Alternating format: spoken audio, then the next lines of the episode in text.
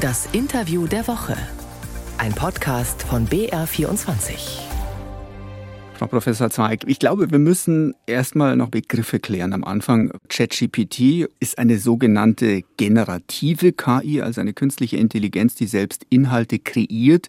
Inhalte, die es so eigentlich noch nicht gibt. Das können zum Beispiel Bilder sein. Da gibt es Programme wie DALL-E oder Stable Diffusion. Bei ChatGPT geht es um Text, der da entsteht. Ähm, darüber werden wir jetzt gleich noch ausführlicher sprechen. Aber zuvor noch mal zum Verständnis, welche anderen Formen von KI gibt es denn außer diesen generativen KIs? Ja, die Hörer und Hörerinnen haben vielleicht heute Morgen schon mit Siri oder Alexa gesprochen. Das sind KI-Systeme. Vielleicht hat das Auto auch ein Verkehrszeichen automatisch erkannt mit Hilfe von Bilderkennung. Das ist auch KI. Und vielleicht hat man heute schon im Online-Shop etwas gekauft und es wurde etwas empfohlen. Diese Produktempfehlungssysteme, die zählt man auch unter KI-Systeme. Dann kommen wir zurück zu ChatGPT. Diese KI liefert, wie gesagt, Texte auf Fragen oder Anweisungen. Sie kann das, weil sie zuvor immens viel gelesen hat und deshalb weiß, wie sich Text zusammensetzt. Sie hat, ähm, ich nenne es jetzt mal, ein Gefühl dafür bekommen, mit welcher Wahrscheinlichkeit eine Silbe auf die nächste folgt. Ähm, kann man sich vielleicht so ein bisschen wie eine automatische Textvervollständigung in einer Suchmaschine vorstellen. Also ich tippe ein paar Buchstaben ein und sofort äh, werden dann Wörter vorgeschlagen, die ich womöglich meinen könnte. Ist das soweit richtig? Ja, das ist auf jeden Fall richtig. Das heißt, man hat die Maschine trainiert, in der man ihr ganz, ganz lange Textpassagen gegeben hat und dann hat man ein Wort weggelassen und die Maschine sollte raten, welches Wort dahin gehört. Und je besser sie geraten hat, desto mehr hat man sie ermutigt, weiterhin so zu arbeiten. Und wenn sie ziemlich daneben lag, dann hat man an den Gewichten, an den Parametern rumgespielt, so lange, bis das eben so stark verbessert wurde, wie wir es heute sehen. Um eine KI wie ChatGPT bedienen zu können, nenne ich es jetzt mal, muss man in ein Textfeld einen Befehl eingeben. Also zum Beispiel schreibe mir ein Gedicht über einen Frühling, in dem es nicht regnet. Solche Befehle heißen dann Prompts und von denen hängt eine ganze Menge ab, was ChatGPT uns liefert. Zwei Fragen dazu. Wie versteht die KI überhaupt unsere Frage oder unsere Anweisung und was sind gute Prompts? Ja, das mit dem Verstehen ist jetzt natürlich eine schwierige Frage. Versteht uns ChatGPT? Also auf jeden Fall ist da jetzt kein Bewusstsein dahinter. Aber wenn man ChatGPT bittet, kannst du mir den Text aus der Du-Form in die Sie-Form bringen, dann kann die Maschine das.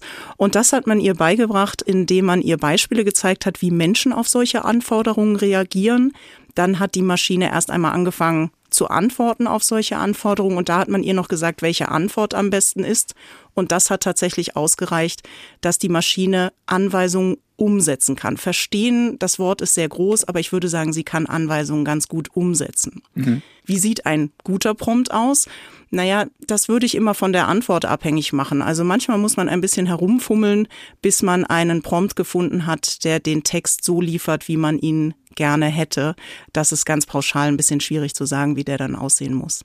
Die Ergebnisse, die uns ChatGPT liefert, sehen auf den ersten Blick nahezu perfekt aus. Also es, es, klingt alles sehr, sehr gut, sehr menschlich. Die Ergebnisse sind aber nicht perfekt. Oft erzählt die KI nämlich einfach Unwahrheiten. Es kann einem also durchaus passieren, dass sie im Brustton der Überzeugung lügt. Warum aber sagt dann die KI nicht einfach, dass sie die Antwort vielleicht gar nicht sicher weiß? Ja, ich glaube, hier liegt ein, ein großes Missverständnis vor.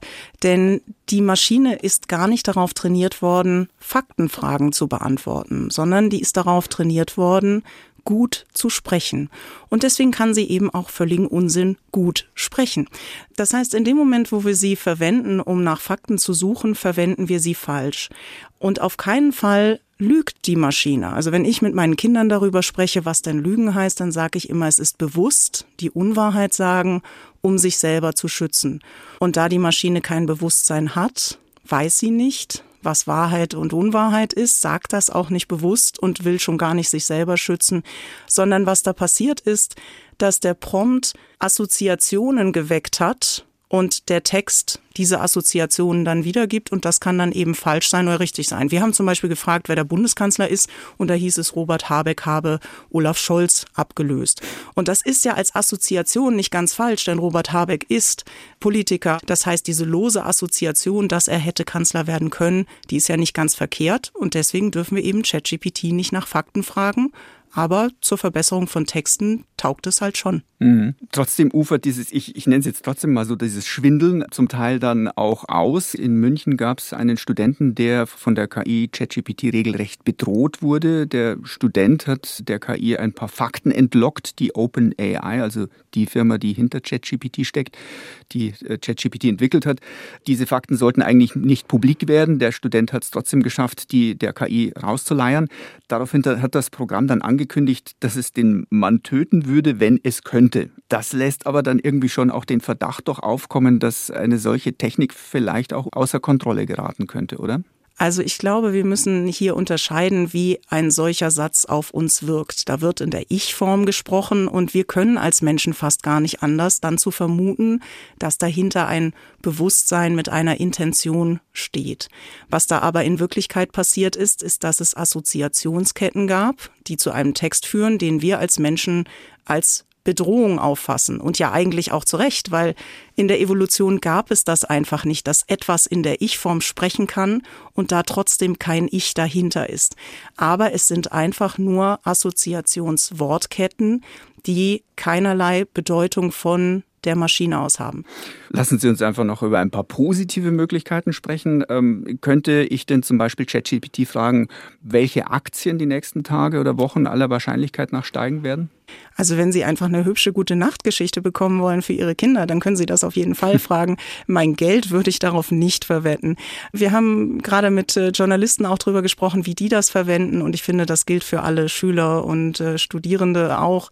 Man kann zum Beispiel fragen, was ist ein guter Titel für meinen Text? Was ist ein guter Einstieg für meinen Text? Man kann einen Text, den man schon geschrieben hat, den kann man ChatGPT übergeben und bitten, ihn sprachlich äh, zu glätten. Und ich freue mich drauf, irgendwann mal mein Italienisch mit ihm aufzupolieren, denn so geduldig, das kann wirklich nur ein Computer sein, wenn ich mit ihm Italienisch Rade breche.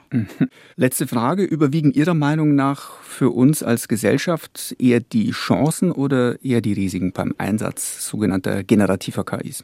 Also es sind auf jeden Fall sehr mächtige Werkzeuge und das, was mir an dieser Stelle fast am wichtigsten ist, ist, dass alle Menschen gleichberechtigt Zugang dazu bekommen. Denn im Moment ist es natürlich so wie immer, dass diese neue Technologie von allen, vor allen Dingen von denjenigen genutzt werden kann, die schon kompetent sind, die genügend Geld haben, um auf die neuesten Varianten zugreifen zu können. Und ich glaube, dass es für Deutschland und Europa eine Aufgabe sein wird, dass wir alle gleichmäßig Zugang dazu bekommen. Das wird für viele neue Geschäftsideen sorgen. Und es hat etwas mit Gerechtigkeit zu tun. Und ich denke, das ist die große Aufgabe in den nächsten Jahren.